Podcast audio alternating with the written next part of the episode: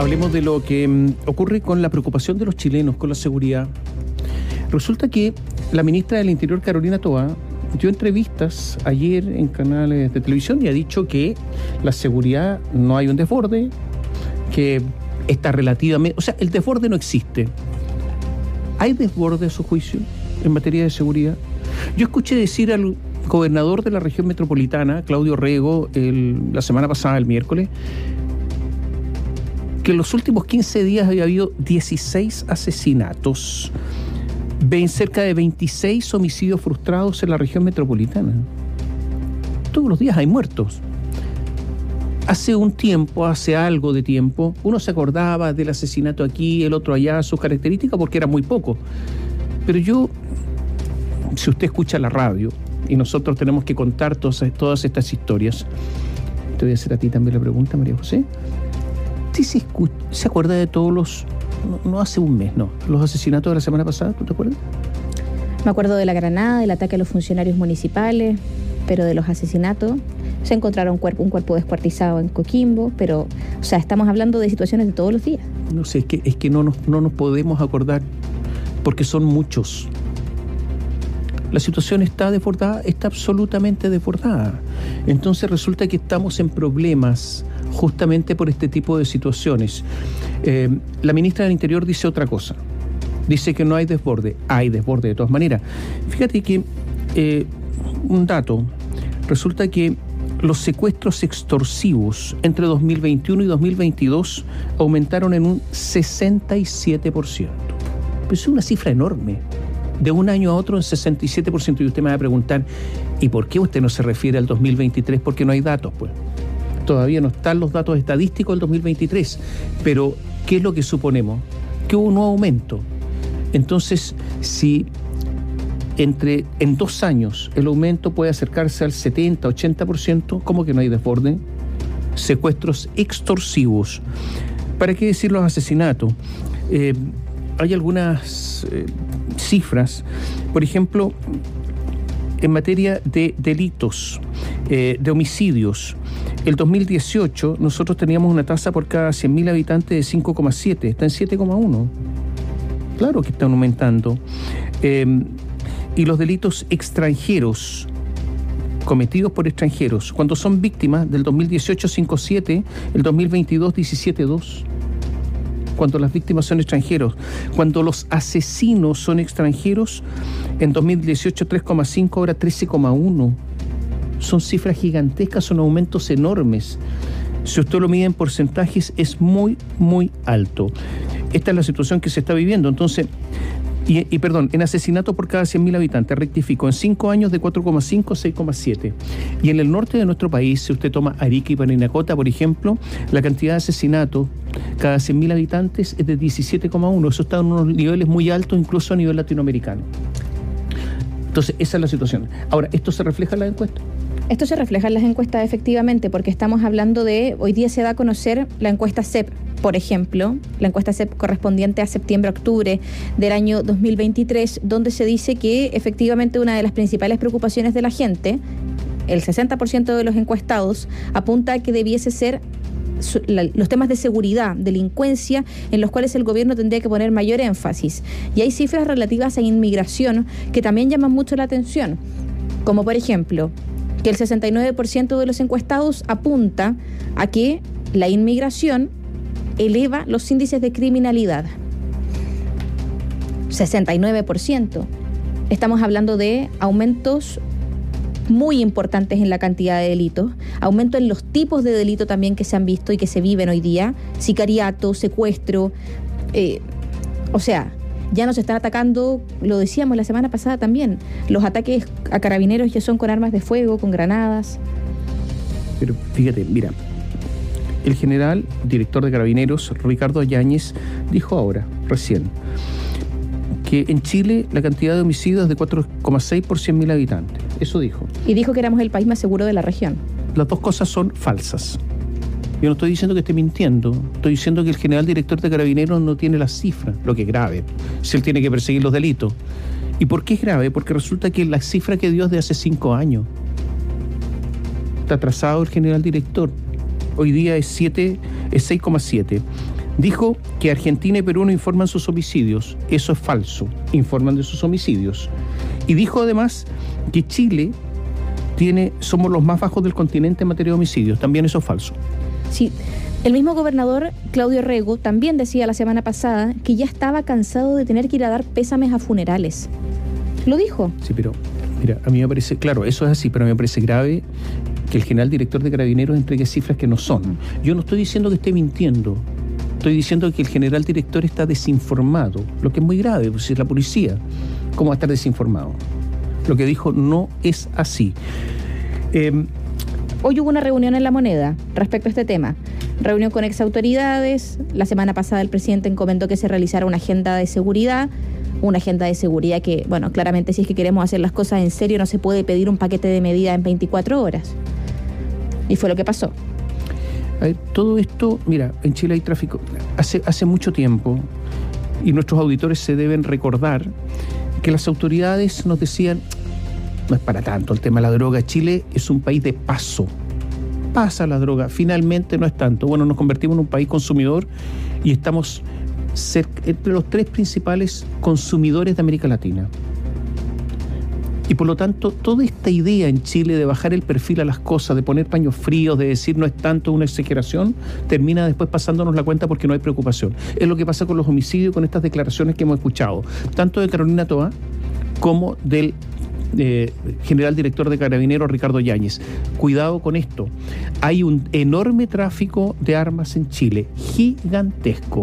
Em, por ejemplo, nosotros tenemos en nuestra plataforma digital un titular. Fiscalía asegura que armas en poder de presuntos miembros de la UAM fueron fabricadas por el ejército. ¿Qué está pasando en Chile con todo esto? Y las encuestas demuestran que el 69% cree que los inmigrantes elevan la criminalidad, pero si usted va y revisa las cifras de las cárceles, por ejemplo, del norte, cerca de un 50% son extranjeros, de personas que están en la cárcel. Algo indica, ¿no? algo se produce y no todos son delincuentes, pero hay mucha delincuencia y lo dicen todas las autoridades asociadas a los extranjeros y principalmente organizaciones criminales, tanto venezolanas, Tren de Aragua, como peruanas, como colombianas, que están operando en nuestro país. Eh, y se pone la presión en el tema de las expulsiones, que es un punto que tiene hoy día en la cuerda floja la ministra del Interior, Carolina Toá, porque se realiza esta especie de advertencia de una acusación constitucional en caso de que no se realicen las 12.000 expulsiones, pero uno se cuestiona también qué pasa con las cifras, porque si nosotros hablamos de los ingresos clandestinos, desde el año 2022 al 31 de octubre de 2023, según cifras de la PDI, son de 94.086 ingresos clandestinos. En un año casi dos. Y si me dicen a mí que son 94 mil personas las que han ingresado, pero hay solo 12 mil órdenes pendientes de expulsión, es porque algo estamos haciendo muy mal. Más grave, o sea, tan, eh, todo es grave. A ver, hace tres semanas se dijo que las órdenes de expulsión eran 20 mil y que la ley de presupuestos contemplaba recursos para expulsar a mil. O sea que nos íbamos a demorar 20 años en expulsar los que ya están, sin considerar los que siguen entrando. 20 años. Después se dijo que había una depuración de las cifras. Y de 20.000 se llegó a 12.000. No entiendo qué depuración hubo. Algunos dicen, bueno, es que había personas que eh, estaban muertas. Ya, pero son tantos, no van a ser 8.000 los muertos. ¿Quiénes son los otros? No sabemos. También se dijo respecto a ese punto al cual consultamos debidamente, eh, que había sido también respecto a personas que estaban de manera irregular en el país y que luego regularizaron su situación. ¿Pero cuántos? Pero claro, está el titular, más no se sabe el detalle y cuando no se sabe el detalle de las cosas es cuando de repente pasan algunos hechos colados que ya se van sumando y estamos hablando de muchísimas personas que están de manera irregular. Y yo creo que acá podría ser una afirmación falaz el decir que todas las personas que ingresan de manera irregular vienen a delinquir al país o que son personas que vienen con intereses más bien nocivos al territorio nacional.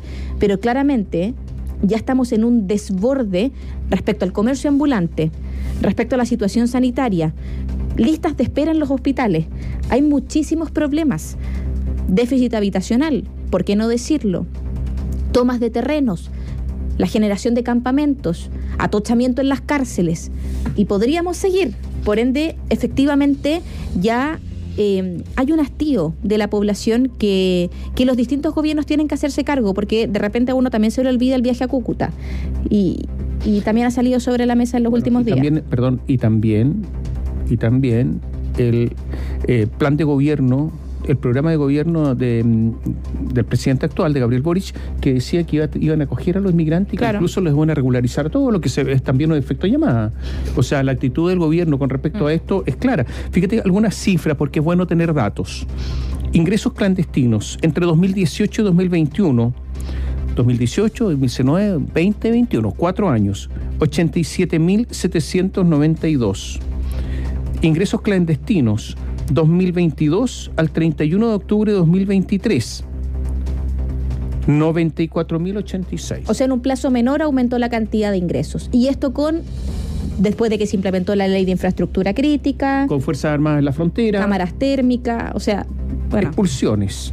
Entre 2018 y 2021, 1.326 administrativas.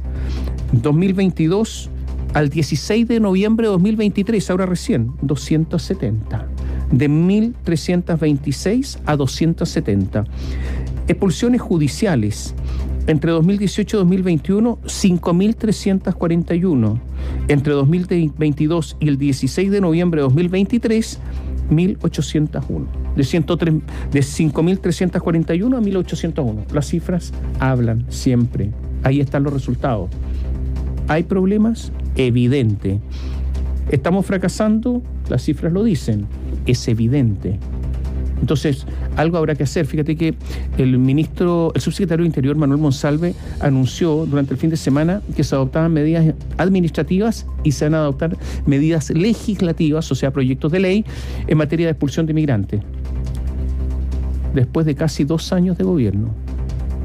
¿Por qué?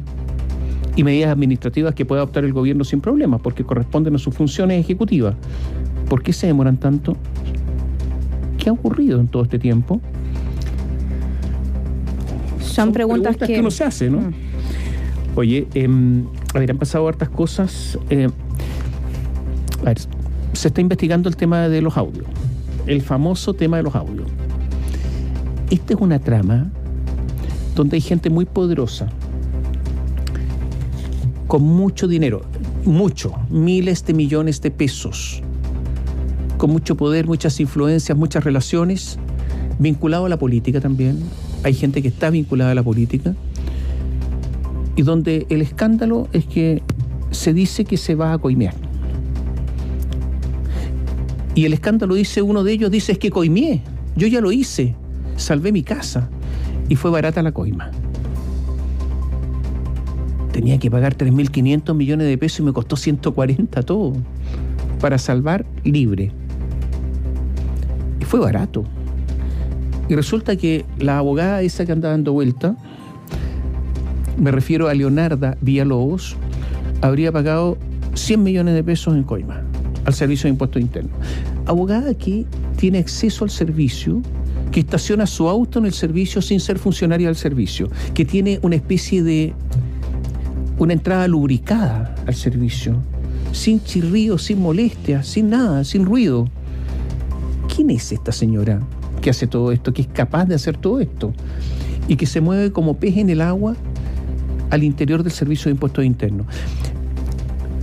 María José Auditore, Servicio de Impuestos Internos que tenía todos los antecedentes para querellarse por las facturas falsas. Hay miles de facturas falsas y resulta que no se había querellado. Todos los antecedentes los tenía. No solo eso, bueno, uno podrá preguntarse por qué no se creyeron, por negligencia, por flojera, por, por dejación, no, porque recibieron coima. Simple. Y resulta que hoy día se querellaron. O sea, esto se tuvo que destapar a través de medios de comunicación. Atención con esto, el primero fue CIPER, para que el Servicio de Impuestos Internos, presionado por la opinión pública, reaccionara. ¿Es que tiene algún antecedente nuevo? No lo tiene. Se querellaron por la factura falsa, pero el servicio sabía. Y a mí me encantaría que Mario Marcel, de quien depende el servicio, se preocupara, no se ocupara, se preocupara y se ocupara de lo que está ocurriendo con el servicio de impuestos internos. Algo pasa acá. porque es imposible que teniendo todos estos antecedentes no haga nada. Son miles de facturas, miles, no una, miles. Ya había antecedentes por parte de la Comisión para el Mercado Financiero y además se estaban evadiendo impuestos, entre otras cosas. Bueno, esta es información que se da a conocer durante esta jornada respecto a esta querella por delito tributario que da a conocer el Servicio de Impuestos Internos cuando en la Comisión de Hacienda del Senado se recibe a la presidenta de la Comisión para el Mercado Financiero y también al director del Servicio de Impuestos Internos que buscan ahondar en esto y explicar básicamente qué fue lo que pasó, si recibieron o no se recibieron las coimas, por qué, si el Ministerio Público tenía los antecedentes antes, no había comenzado las distintas investigaciones, estaba este audio, caso Némesis se llamaba, o audio Némesis, o sea, hay una serie de puntos. Y aquí es cuando el director Hernán Frigolet da a conocer que se da inicio a una investigación por delito tributario de la mano del Ministerio Público. ¿A cuánto tiempo ya se, de que se conoció este audio? Más de una semana. Sí, pero, a ver, eh, la presidenta de la Comisión para el Mercado Financiero estuvo hoy en el Congreso, la comisión, eh, respondiendo ante la comisión respectiva, y resulta que defendió y dijo, en la Comisión para el Mercado Financiero estamos limpios, no ha pasado nada. Pero ¿cómo va a decir eso si todavía no, me imagino que no ha hecho una investigación exhaustiva interna y clara sobre todo esto? ¿En tan poco rato es capaz de decir todo esto o hay defensas corporativas acá? ¿O empezaron las defensas corporativas? Yo creo que lo que dijo es una osadía, así de simple. Yo habría dicho, estoy investigando, vamos a ver, hasta el momento no hemos encontrado nada, puede ser. Pero decir así que no hay nada, me parece una osadía que puede corresponder a una defensa corporativa que es lo primero que no se quiere acá. Dos segundos. Hay en este audio 51 nombres. 51. Es una enormidad. 41 RUT. Empresas que se traspasaban la factura. Y hay un nombre que yo creo que en el que hay que, hay que poner atención en muchos nombres. Pero hay uno que yo pondría harta atención. Porque es un hombre complicado. Es complicado, es complicado pelearse con él. Un amigo complicado. Eh, amigo no, no, no, no, no. No, para ellos, al parecer. Munir Aspun. Los Abun eran de, de la zona del carbón. Tenían una paquetería. Pequeña, no grande. Una paquetería y se han convertido en personas enormemente ricas.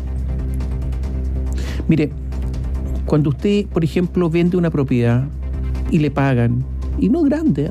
una pequeña propiedad, y va a un banco y deposita esa plata que es suya, el banco le exige, muéstreme la escritura, dónde sacó la plata, todo. Tenemos que informar. Otra para el, Servicio de Impuestos Internos. ¿Ustedes saben de dónde sacó la plata este señor Afuno, no? pero del comienzo. ¿Cómo es que hay gente que logra esta cantidad de ingresos? Es una pregunta que yo me hago, nada más. Lo segundo, ustedes saben que Natalia Compañón, ¿se acuerdan de Natalia Compañón? ¿Te acuerdas? Bueno, Natalia Compañón, la nuera de la presidenta Bachelet. Ex nuera. Ex nuera. Ex esposa de Sebastián Dávalos en algún momento fue querellada por el dueño, tú me, miras así, por el dueño de la Universidad Bernardo Higgins, perdón, el dueño de la Universidad eh, de Rancagua, eh, te voy a dar el nombre. ¿Bolivariana? No, no es la bolivariana. Entonces, resulta que, ¿qué es lo que ocurre acá? Ocurre que él fue dueño de esta universidad después de adquirirla al propietario de esta universidad. Entonces la pregunta es, ¿cómo es que el propietario se querella contra ella y después, ¿y por qué con la relación de compañón? Que él, es la pareja de compañón, de Natalia Compañón. Esto está todo relacionado. Entonces resulta que la pareja de la persona querellada, Natalia Compañón, le compra la universidad al querellante. Dato. En cuanto a la Universidad Bolivariana, él fue dueño de la Universidad Bolivariana. ¿Y qué pasa con la Universidad Bolivariana? Ahí se recibió quién? Leonardo Villalobos. ¿Se recibió bien o mal? Cuestionable. Todos se conocen acá. Y podría seguir. O sea, por, eso esto tiene que revisarse. Y por último, para terminar, em, bueno, Gonzalo Vial, ¿no? el dueño de la universidad, eh, de la universidad en Rancagua. Eh, y para terminar, una cosa. Basta una declaración, yo diría, del el abogado Luis Hermosilla y Daniel Sauer, dos de los que estaban en la reunión, la otra era Leonarda Villalobos, para yo creo que lo formalicen. ¿Qué otro antecedente necesita el Ministerio Público para formalizar? Evidentemente que después puede ampliar la formalización a otros delitos, mm. pero ¿qué más falta para que lo formalicen? Y la pregunta es, ¿qué medidas cautelares se van a dictar con la formalización? ¿Se van a pedir al Tribunal de Garantía para que las autorice eh, con respecto a estas personas? Yo creo que Daniel Sauer también se va a ir formalizado de inmediato. Entonces, yo creo que después de la declaración, formalización de inmediato, medidas cautelares. Ahora. Arraigo nacional para que no pase lo que pasó con. No, esa es una medida cautelar, pero tú comprenderás que el arraigo nacional no se dicta si van en prisión preventiva. Mm. O sea, no, no, no tiene sentido. Entonces, yo creo que viene una formalización ahora, de inmediato, porque yo creo que los antecedentes, los primeros antecedentes para formalizar, ya existen. Veamos.